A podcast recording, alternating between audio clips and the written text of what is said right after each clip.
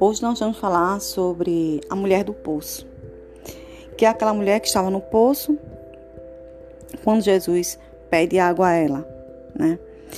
E ele pergunta: onde está o seu marido? Ela faz: não tenho marido. E ele fala: sim, diz bem. Você teve cinco maridos e esse que você tá não é o seu marido.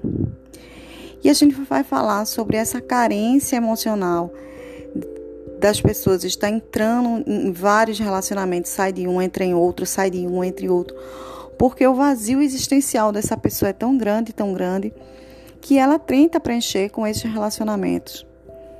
Na verdade, a água pode ser representada por muitas coisas. Essa sede, né, pode ser matada com muitas coisas. Pode ser matada com relacionamento, pode ser matada com profissão, pode ser matada com família. Mas na verdade, seja o que for é, a água que você está procurando para beber e que não está matando a sua sede, é porque não é água viva, né?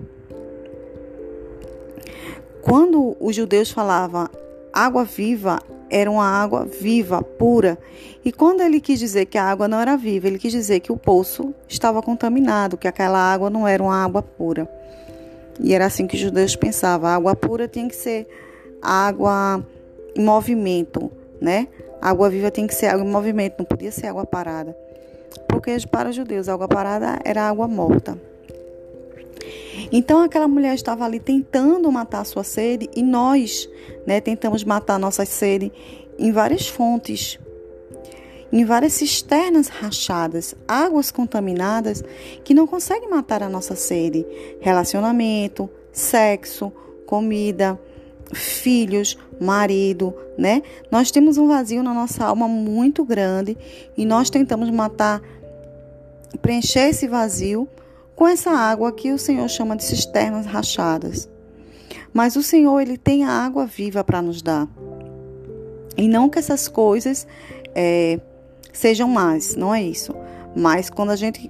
É uma questão só de posição.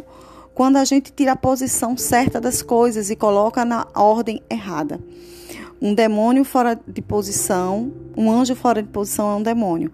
Então, assim, é só a gente colocar as coisas na posição certa. Primeiro a Deus, né? Amar a Deus acima de todas as coisas.